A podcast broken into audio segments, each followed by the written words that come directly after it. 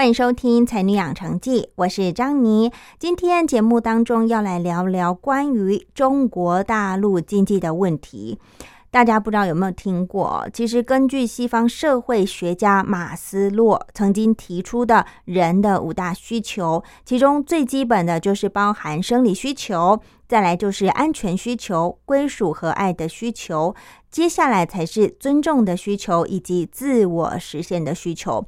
不过，随着时代社会的进步，人们的需求也是不断的在变化。那现代的人类呢，也提到了新的五大需求，那就是生存发展的需求。健康美好的需求，再来是幸福快乐以及自我实现与生命升华的需求。所以看到哦，我们最基本最基本的需求就是包含生理的。当生理的包含你的吃要吃得饱啊，要穿得暖，这个都满足了之后呢，才有办法去追求安全的或者是其他自我实现啊，生命的存在的意义啊，这些比较高层次的一个。需需求，但是我们可以看到哦，中国大陆的经济从伟大的我们的习大大总书记接手之后呢，似乎并没有把当时胡锦涛时期的问题给好好解决，也没有秉持邓小平所强调的经济发展的理念，而是着重在追求个人的专权啊政权，导致现在甚至提出要得共同富裕，对不对？使得许多不论是年轻人或者是各年龄层的同胞们，宁愿选择躺平啊，选择内卷，不想努力了。各位试想哦，这样的伟大的习大大，到底有帮百姓们想吗？还是在话术呢？所以今天就是要来关于每一位中国同胞们重视的民生还有经济的问题。大家都知道，生活要过得好，刚刚有讲嘛，第一个要求温饱。要满足生活的需求，但现在看来呢，似乎中国好像在倒退走。不仅没有办法追求更为理想的生活，甚至对于基本的生存都开始担忧起来。那今天呢，同样是邀请到台湾师范大学政治学研究所法学博士陈昌宏到节目上来和大家分享更多的内容。我们听首歌曲以后，就接着回到今天的主题：中国大陆经济未来可能的发展。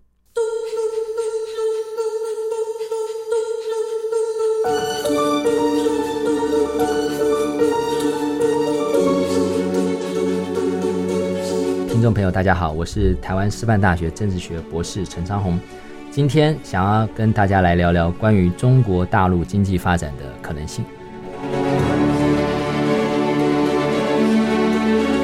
请老师来跟我们分享关于，其实，在二零二一年，也就是去年的时候，习近平就首先喊出了二零三零年以前要实现共同富裕，距离现在其实也剩八年的这个时间哦。那这项政策代表说，中国其实想要从邓小平时期的所谓一部分的人先富起来，转变到强调分配。解决贫富差距，所以想请教陈昌宏老师，习近平为什么时候要呃，为什么时候在这个时候要这样子说呢？OK，好，呃，各位听众朋友，大家好哈。我想这个对于大陆的领导人来讲哈，这个喊口号的这种政策其实蛮重要的哈，因为它是某种程度上是一个理想，是一个目标。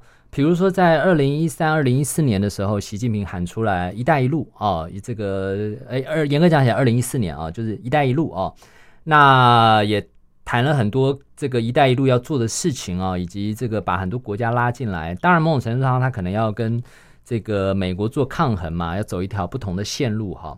那“一带一路”先不管实行的怎么样，在某种程度上给老百姓一个很大的憧憬跟理想，我觉得哎。大陆走出去了哈，不止在国内发展，我们还走出去了。那二零二一年，刚刚主持人提到的共同富裕这个概念哈，呃，习近平希望在二零三零年这个能够完全体现哈。那我们知道，二零二零年的一个重要的呃目标，某种程度上大陆已经宣称达成了哈，就是所谓的这个脱贫啊，脱贫。那脱贫完之后呢，所以我我觉得他这个政策是有它的一个逻辑性跟一贯性，就是。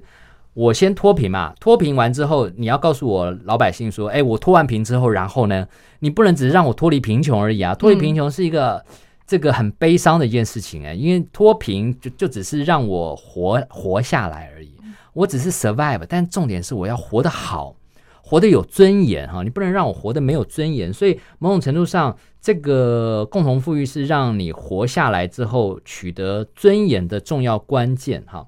那共同富裕刚刚也提到。在九零年代，邓小平讲到：“我先让一部分人富起来。”那习近平呃，邓小平南巡之后，九六年之后，这个我们知道东南沿海、广东啊这些省份，基本上呃已经有很多这个我们不要讲暴发户，但是其实是不少，就是东南沿海的一群人在做对外贸易的，他们富起来了哈，这个收入也挺高的哦。那邓小平在九七年过世之后。他这样的一个当时在任内所提出来的这个一部分人富起来，基本上是达到的，好做到了哈。那习近平当然希望能够达到一个不一样的里程碑，因为脱贫其实，在开发中国家来讲，这个叫做理所当然啊，因为你开发中国家嘛，你要变成开发中国家到已开发国家中间的那个 gap 是很大的哦。那这个 gap 要怎么填起来？就这四个字叫共同富裕。那所以呢，这个严格讲起来，这叫做打赢脱贫攻坚战的升级版啊，共同富裕哈。那我们知道，其实共同富裕这个喊出来，它有很多的弦外之音，也有很多的这个案外案我所谓弦外之音是，呃，某种程度上在警告大陆境内很多有钱的人，super rich，rich 跟 super rich，你们这群人太有钱了，嗯，你要帮助我们境内没有钱的人。好，这些人未必贫穷，但他们因为没有你那么有钱，所以你应该要帮助他。所以各位有没有发现哈？这个去年喊出共同富裕之后，除了有一群有钱人开始跑之外，还有一群人因为要继续留在大陆发展的这些有钱人，开始向中央输诚，向中共输诚。比如说谁？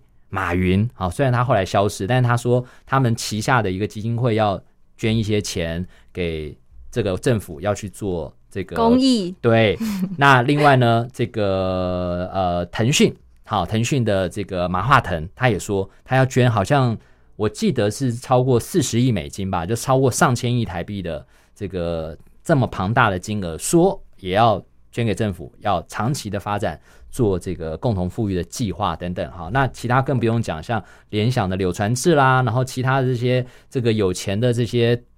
排名在前百大的企业，基本上大概都这个呼应哈，尤其是民企哈，国企就不用讲了，民企基本上大概都呼应这些事情哈，所以某种程度上，呃，习近平在这一块上想要做的一个历史定位，刚刚前面讲了，它是升级版的脱贫攻坚战，更重要的是，他要超越邓小平，因为邓小平只让一部分人富起来，习近平如果有一天他卸任之后哈。讲难听一点，他的坟墓上的那个墓碑啊，如果要写墓志铭的话，这一件事情一定可以刻在墓志铭上，就是他让中国大陆的人共同富裕了。如果有做到的话，哈，就是因为他已经先喊了嘛，喊完之后，这些底下的人就得做嘛。那这个东西某种程度上，他超越邓小平，他比肩孙中山，为什么呢？孙中山是中共口中的革命先行者，因为他说了我要均富嘛，那。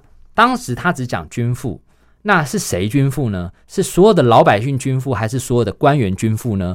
还是一这个这个均富？孙中山并没有讲得很清楚，但是习近平说没有，我要做的是共同富裕，共同富裕就没有排他，因为均富有可能今天哎，我跟你主持人我们俩均富就好了啊，我们俩有钱就好，其他人我不管，所以他可能有排他性。但是习近平说哎，我这我是大爱，我没有排他性，我共同富裕好，所以。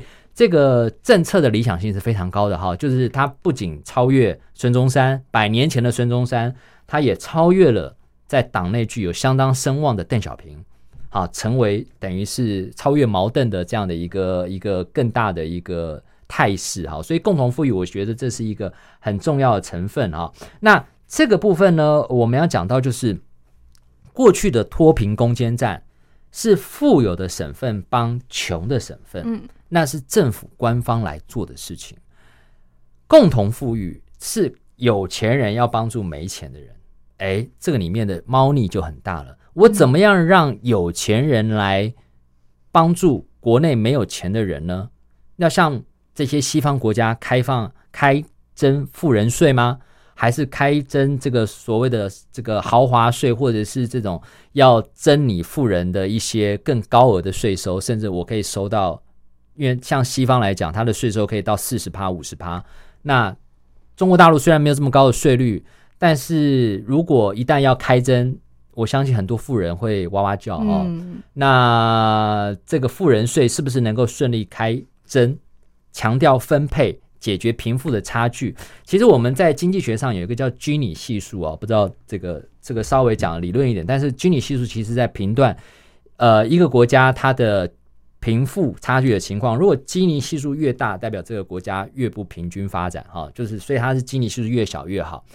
那中国大陆它的基尼系数一定很大，嗯，啊，这个是不用怀疑，为什么？因为它贫富差距是大的，这个习近平绝对也看到。有钱的人超级有钱，买了豪车，然后住豪宅啊！上海的房价可能是全世界排名前三的，因为上海地区的房价可能每一平米哦，那个是二十万、三十万人民币都有的啊。那这是极端的一个可怕。那很多人其实买不起房，所以大陆也有打房。那打到最后呢，这个很多人只能往更。这个郊区的地方走哈，那但事实上北上广深聚集人口的力量还是很大。回到我们讲的均富这件事情来讲哈，呃，习近平希望把这个均富这个这个词啊，更再往上抬升，变大家都有钱。所以我把富人的口袋里面的钱多捞一点出来，有钱的企业多捞一点钱出来，而且甚至要打破这个民企的所谓的终身制的概念，我党的力量也要进去。所以你没有看到。几家比较大的民企的领导人，几乎大概都不太想、不太敢继续坐在位置上。马云就是一个其中的例子。嗯，好，然后这个京东的那个领导人不敢再继续担任那个主席的位置啊。然后呢，马化腾听说好像再过几年也要退位。他其实蛮年轻的哦，他是七零后哦，他才五十出头，但是某种程度上他也不太敢继续在腾讯的位置上待这么久哈。那。这些这个民企的领导人一一的退位，取而代之的是更多共产党的人进到这些企业里面去。某种程度上，我们就用四个字来形容，叫做“国进民退”。好，那上一集当中，我们其实谈到，其实李克强跟习近平他一个更大的冲突、更大的矛盾在于什么呢？习近平认为“国进民退”是我的主轴，但是李克强认为。一个国家要发展，其实国退民进才是重要的。嗯，好，呃，如果我们这样理解，你想哦，如果假设国进民退，就代表民企的力量会视为国企的力量会起来。对，那起来的话，市场走向不自由，走向非这个自由市场经济的话，经济其实是会衰退的。就简单来讲，就回到吃大锅饭的时代。是。为什么马云的这个阿里巴巴能，还有他的这个支付，为什么能够在中国大陆这么这么蓬勃发展？马云曾经下了一个这样的注解，就是因为政府不了解我们在干嘛，所以我们在那个时代可以成长茁壮。那换言之，他没讲，如果政府知道我在干嘛，可能我就没办法这么发展，这么发展了哈。某种程度上是这样子，所以在监管上来讲，这个力道太大，就会造成这个。问题，所以为什么国进民就退？好，所以这个会是一个很大的问题。但对习近来习近平来讲，显然这不是问题，因为如果民进的太厉害，造就了一堆 rich 跟 super rich，那最后的结果可能就会造成大部分的老百姓会，这个我们讲叫做呃相对剥夺感会很大啊，相对剥夺感。那你相对剥夺感大的话，某种程度上会危及到我政权统治的正当性。对不对？因为我们政治学也讲到嘛，这个正当性的这个统治正当性来源有几个嘛？那有一个重要的关键，我民众其实你说好，这个共产国家他不重视民意嘛？其实他很重视，因为如果老百姓一旦出来，我们讲说去这个上街抗议，大陆还是有人上街抗议的哈。这个某种程度上，官方啊，有时候对于民众的抗议。除了冷眼旁观之外，有时候也会让他们去走一走、闹一闹，这是有的哈。大陆也会这样做。那刚刚讲，如果很多人去抗议或上访，好到北京去上访，那这个问题很大，所以这个习近平绝对不会让这个事情发生。所以共同富裕是这八年哈，就刚刚讲到二零三零年前我们要实现这件事情，也就在我接下来二十大、二十一大、十四五、十五五的规划当中，一定会把它写进去。好，所以这个我会把它这么说明，就是超越邓小平。比肩孙中山的一个重要的政策哈，所以我想这个某种程度上是习近平他的一个重要的目标。